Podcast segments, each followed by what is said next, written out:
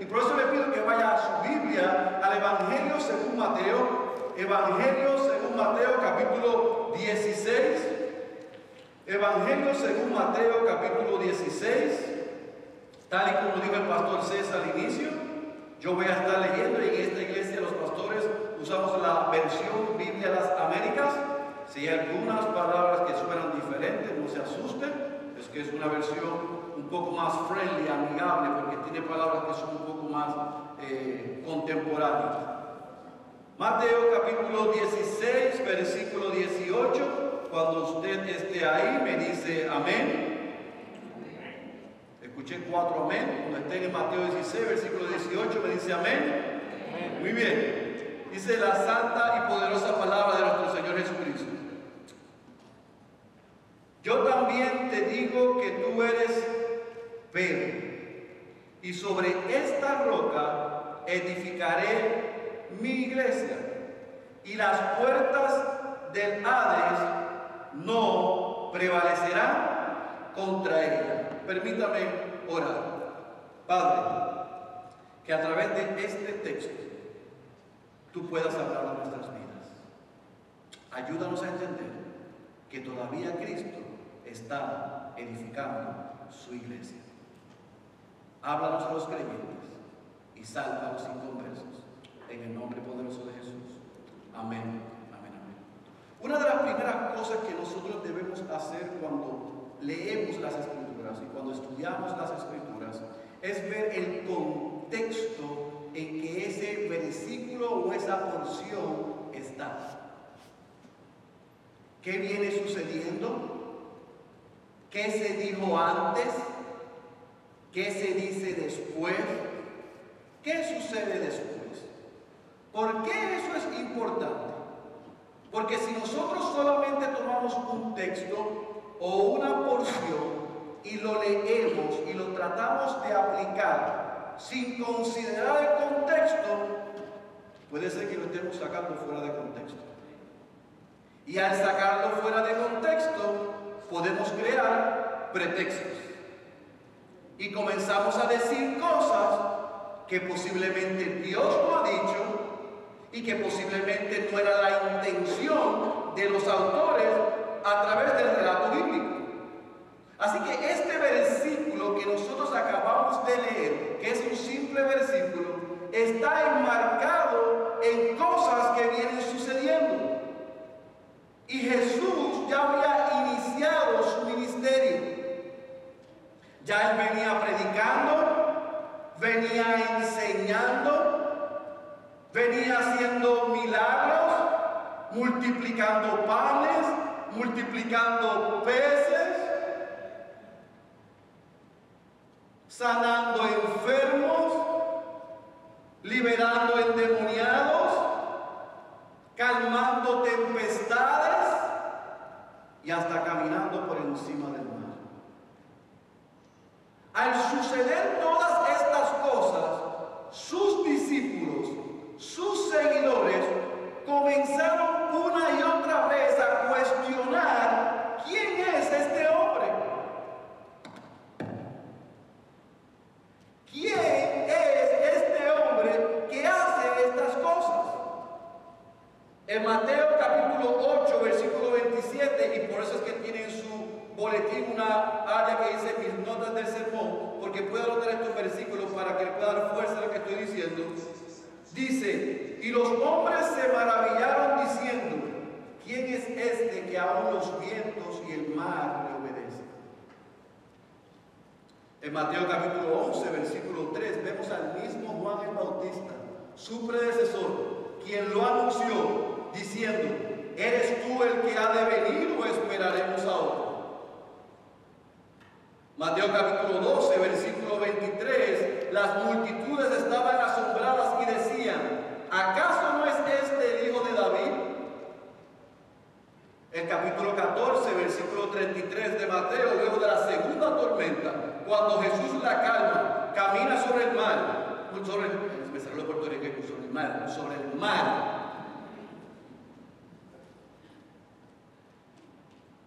Salva a Pedro de ahogarse.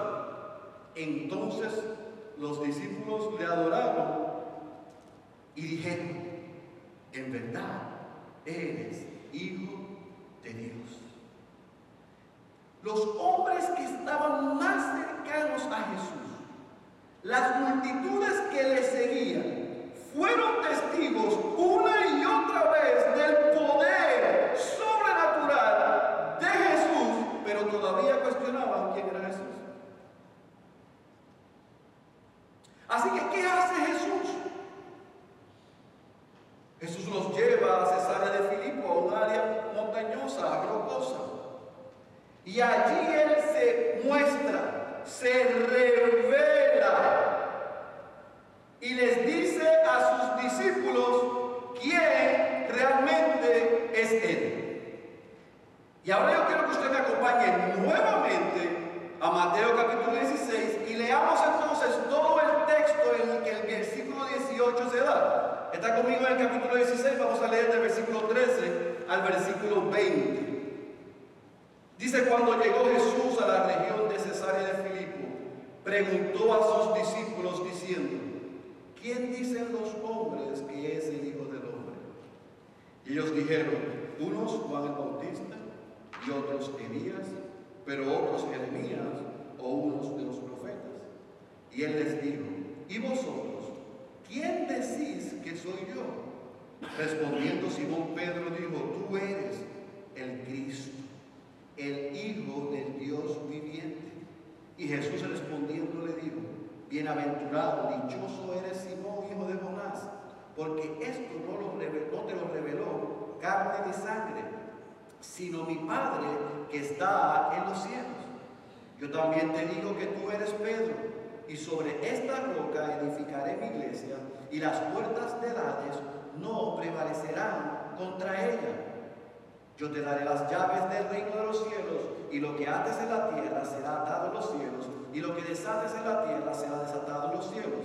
Entonces ordenó a los discípulos que a nadie dijera que él era el Cristo. Fíjese que el versículo 18 está dentro de ese contexto. Jesús hace dos preguntas. La primera pregunta le dice a sus discípulos, ¿quiénes dicen los hombres que soy yo?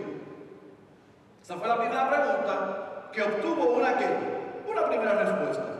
Y la respuesta fue, ellos dicen que tú eres la reencarnación de Juan el Bautista, que tú eres Elías, que tú eres Jeremías o alguno de los profetas. Primera pregunta, primera respuesta. Entonces Jesús le dice, ¿y quiénes dicen ustedes que soy yo? Segunda pregunta. Y entonces vino Pedro, que yo estoy casi seguro que los puertorriqueños salimos de Pedro, siempre el primero, el más que habla, el más alborotoso, dijo, tú eres el Cristo, el Hijo del Dios viviente. Cuando Pedro da esa segunda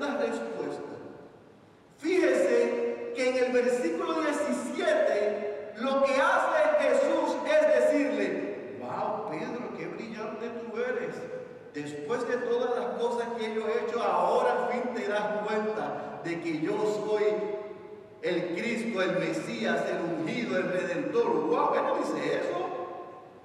Jesús le dice, bienaventurado, dichoso, porque lo que tú has reconocido no proviene de ti, sino te ha sido que revelado por Dios. Y después que Jesús le dice eso, entonces le dice el texto de esta mañana. Yo edificaré mi iglesia. Y yo sé lo que usted está pensando. Pastor, se comió la parte que sobre ti, Pedro. Sí, me la comí, porque voy a pararme ahí para detenerme y explicar. Jesús le dijo, yo también te digo que tú eres Pedro y sobre esta roca edificaré mi iglesia y las puertas del Hades, del infierno, no prevalecerán contra ella.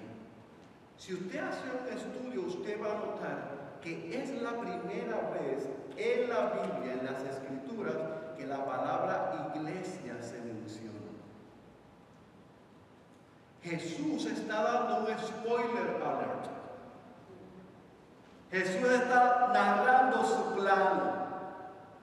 Jesús está anunciando su blueprint de cómo iba a lucir eso que se llama iglesia más adelante, que la semana que viene vamos a ver en Hechos, capítulo 2.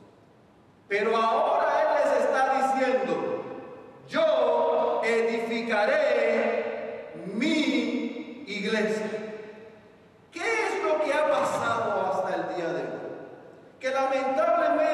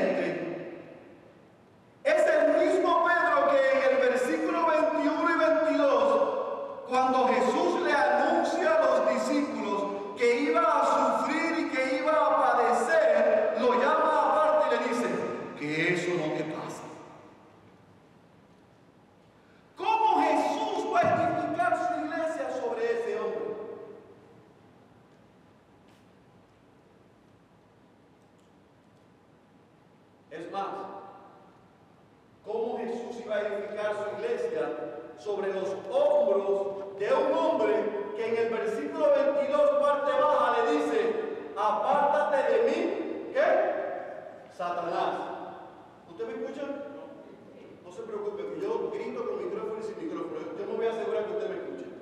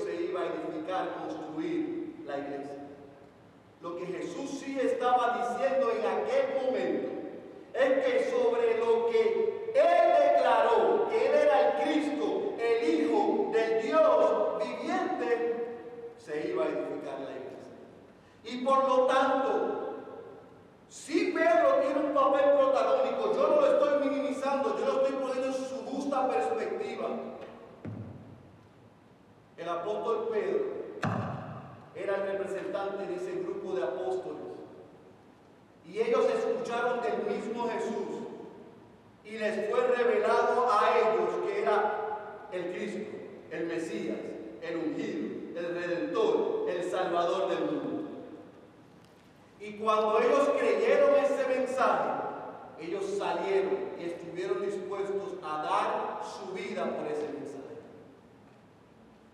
Así que el apóstol Pedro y los apóstoles fueron portadores, fueron colaboradores, co-constructores, co-edificadores de lo que Cristo vino a hacer, que era edificar su iglesia y que de la misma manera todo pastor y todo creyente al día de hoy es usado por Cristo para continuar edificando su iglesia.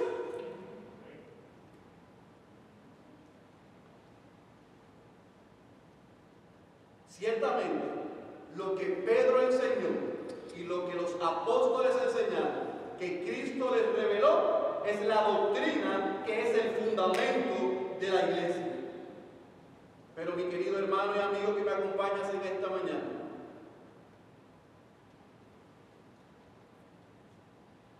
no hay posibilidad de que Jesús haya dicho que su iglesia sería edificada sobre los hombros personalidad de hombre. ¿Cómo yo sé eso? Porque él termina el versículo 18 diciendo que él edificaría su iglesia y que las puertas del infierno no prevalecerían contra él. En otras palabras, no hay diablo y no hay demonios que le puedan hacer frente a la iglesia del Señor. Aquella que Él dio su vida, que Él sostiene y que Él edifica. Jesús sí dijo eso. Yo edifico mi iglesia. La gran verdad que le fue dada a Pedro y a los apóstoles es lo que ha sostenido, edificado la iglesia hasta el día de hoy y es la que la sigue edificando. En otras palabras, déjeme ver si usted me entiende. Jesús construyó y sigue construyendo su iglesia sobre esta verdad. ¿Y cuál es la verdad? Sobre sí mismo. Cristo es quien edifica su iglesia. ¿Sabe cómo yo sé eso? ¿Sabe cómo yo estoy tan seguro de eso?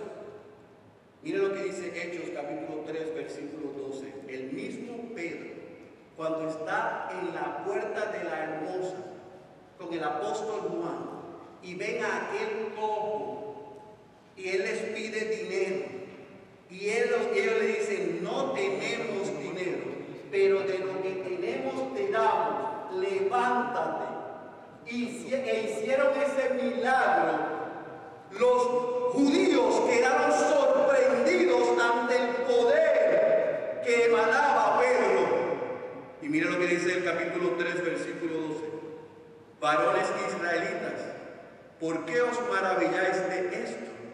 ¿O por qué nos miráis así, como si por nuestro propio poder o piedad le hubiéramos hecho andar?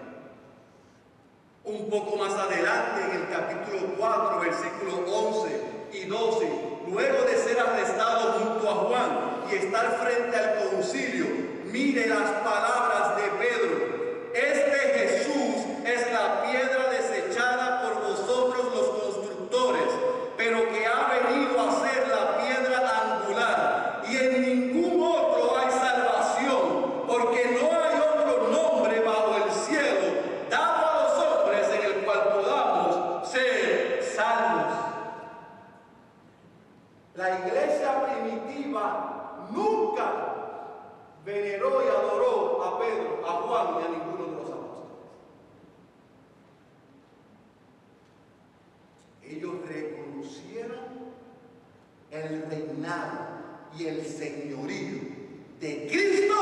con la tierra donde su iglesia es edificada.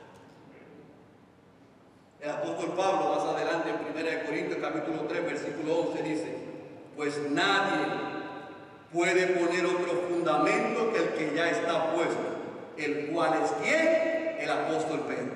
No, Jesucristo.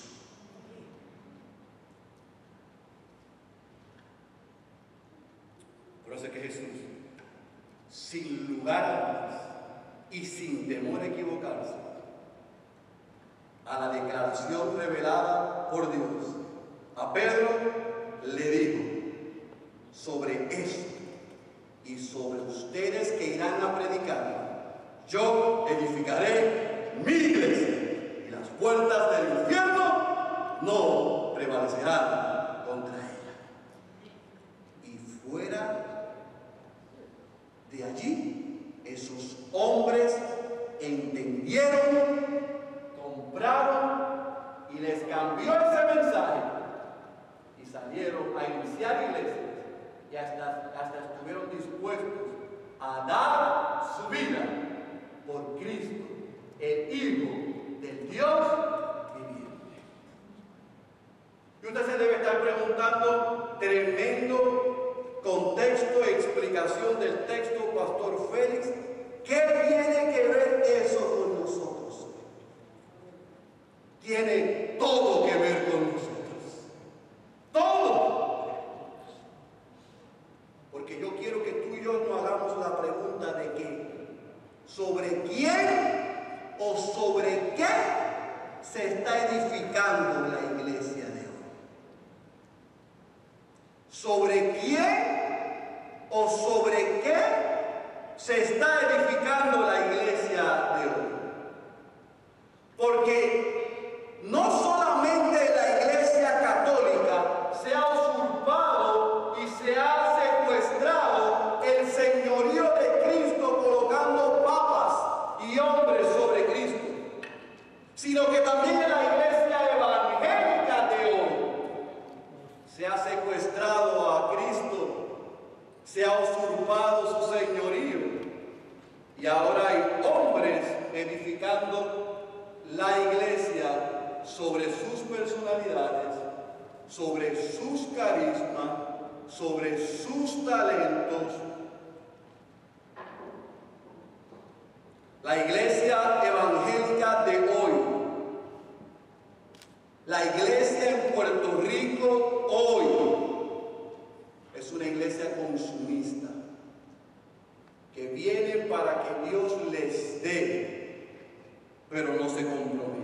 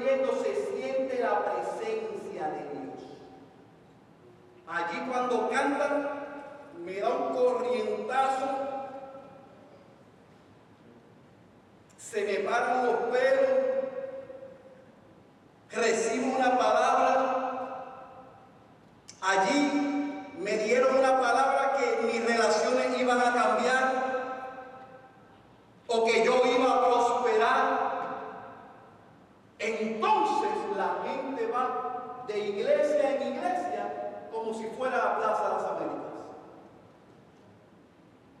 a escoger lo que les gusta, no lo que Dios ya dijo en su palabra, que es lo que le conviene. Lamentablemente esa es la iglesia de hoy. Una iglesia antropocéntrica, y les voy a definir lo que significa eso. Una iglesia que está centrada en el hombre y no en Cristo. Pero yo quiero decirle una cosa.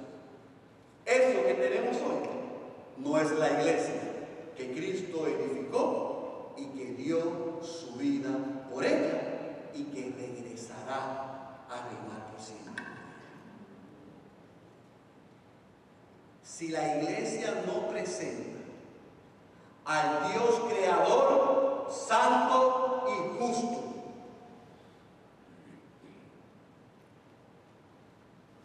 que por cuanto el hombre se rebeló y pecó contra él, y como dice Pablo en Romanos 3:23, está destituido todos los hombres de la gloria de Dios.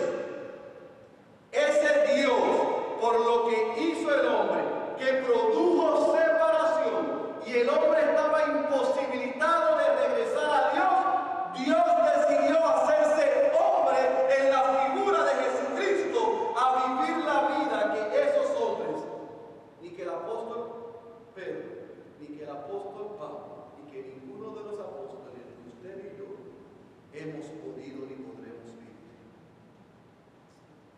Para recibir la muerte que ellos, ustedes y yo merecemos. El justo vivió para darle a los injustos lo que no merecen. Gracia y misericordia.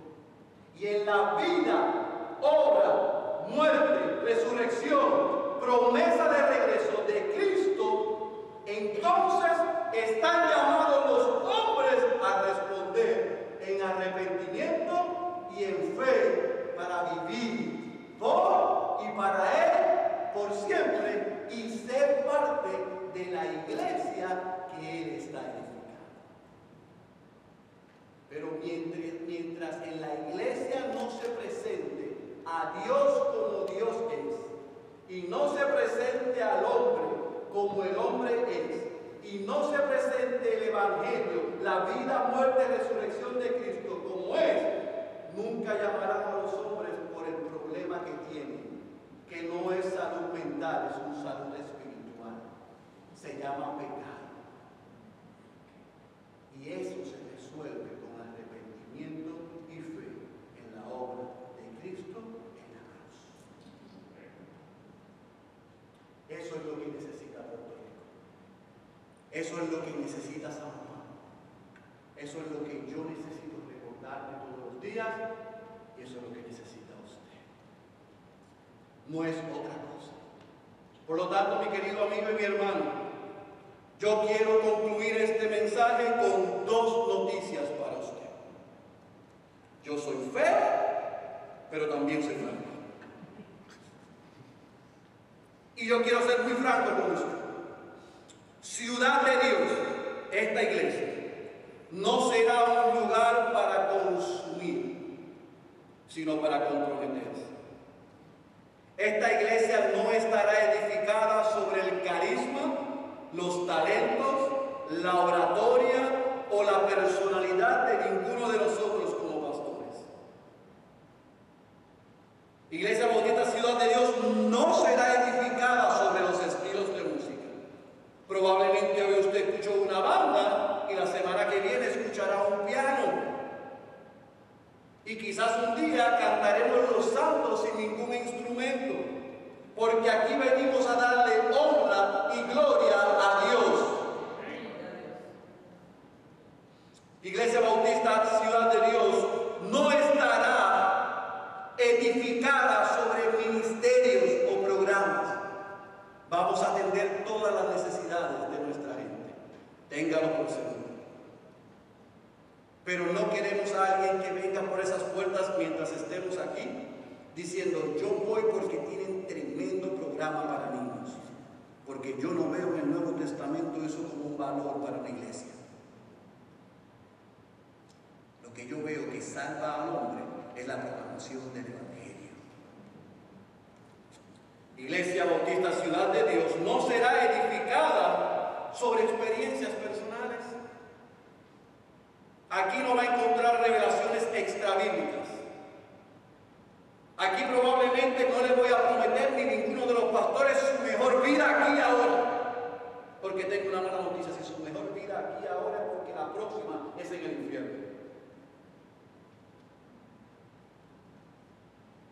Ciudad de Dios no le va a ofrecer bienestar. Ciudad de Dios le va a prometer lo que Cristo dijo. En el mundo tendremos aflicciones, pero confía porque yo he vencido al mundo. La vida del cristiano es una vida de gozo y de sufrimiento. De gozo y de sufrimiento de gozo y de sufrimiento, pero con esperanza. O sea, hay gozo, hay sufrimiento, hay gozo y hay sufrimiento. Algunos gozan más que otros, otros sufren más que otros. Pero a la larga, todos los hijos de Dios, gocemos o suframos, tenemos una esperanza. Que ese gozo y ese sufrimiento aquí es momentáneo por la esperanza de que Cristo reinará por siempre y ya no habrá más llanto, no habrá más dolor, no habrá más pérdida, no habrá más situación difícil que enfrentar. Ese es el Cristo que nosotros vamos a predicar. Ese es el Evangelio que vamos a enseñar. Aquí se va a orar, se va a cantar, se va a predicar, se va a respirar, se va a vivir, se va a compartir, se va a hacer todo lo que hagamos basado en quien edifica su iglesia, Jesucristo. Por eso yo no quiero que tú salgas con una impresión equivocada. Ciudad de Dios estará centrada y edificada sobre la persona y el ministerio y la obra de Evangelio. Proclamaremos la autoridad de la palabra, todo el consejo de Dios sin excusas. Exaltaremos el nombre de Jesús a través de todo lo que es adoración, que es una vida de adoración, no es música. Vamos a creer firmemente en el poder de la oración. Vamos a compartir las buenas nuevas con de nuevo. Vamos a alcanzar los perdidos, a circular a los convertidos, a desarrollar a los llamados y a enviar a los escogidos. El legado de una iglesia no es la cantidad de personas que sienta en las sillas. El legado de una iglesia saludable es la cantidad de personas que envía. Y aquí queremos ser una incubadora de hombres y mujeres transformados por Jesucristo para que vayan a este mundo y le digan, tu problema no es el que tú crees que te tienes, tu problema es que tú vives de espaldas a Dios y tu única esperanza es Jesucristo. Si esa es la iglesia a la que usted quiere pertenecer, ore y aquí le recibiremos, le amaremos, le enseñaremos y caminaremos con usted. Si tú estás aquí y tú reconoces que tú estás edificando tu vida, que tú tienes tus sueños, tus metas, tus planes, y has llegado al momento donde has dicho, todo parece bien, pero me falta algo. Eso que te falta es lo que te puede llevar a la condenación eterna si no te rindes a Él. Y hoy es el día de salvación. Y hoy es el día en que Cristo quiere salvarte y que te unas a su familia para que puedas disfrutar de aquello que edifica su iglesia.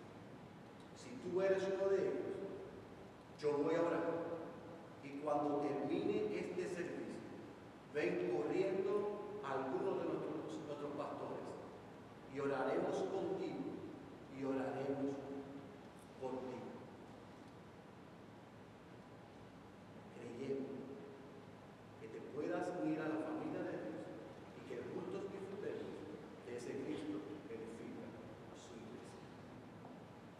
Ciudad de Dios pretende ser una ciudad espiritual en medio de esta ciudad física, creyendo que de la misma manera que Jesús dijo que una ciudad asentada no se puede esconder, usará nuestra iglesia para ser una luz en medio de San Juan y a través de toda la isla. Aquí hay un espacio para ti. El que tenga oído para oír, yo he rogado, mis hermanos hemos rogado por meses que haya escuchado la voz de Dios. Cierre sus ojos, por favor. Padre, gracias por el grato privilegio que tú me has concedido de poder compartir tu palabra.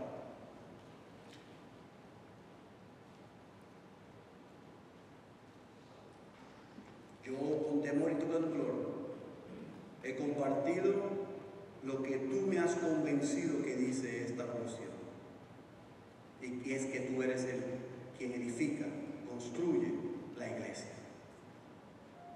Y que esa iglesia va a prevalecer. Y que no hay diablo ni demonio que la pueda destruir. Y esa es la iglesia que tú vienes a buscar. Yo te ruego, Dios, que en este día tú hayas hablado a los hombres y mujeres que están aquí, que han tratado de edificar sus vidas sobre sus matrimonios, sobre sus trabajos, sobre sus habilidades, haciendo sus reinos, sus imperios, que hoy tú le hayas convencido le hayas quitado las vendas de sus ojos y le hayas dado un corazón nuevo para responder en arrepentimiento y que puedan confesar con su boca, Jesús, tú eres mi Señor y mi Salvador. Y yo me arrepiento de mi pecado, porque he pecado contra Dios, sabiendo que a través de Cristo tú los perdonas y tú los transformas. Pero también te pido por aquellos hermanos y hermanas que están aquí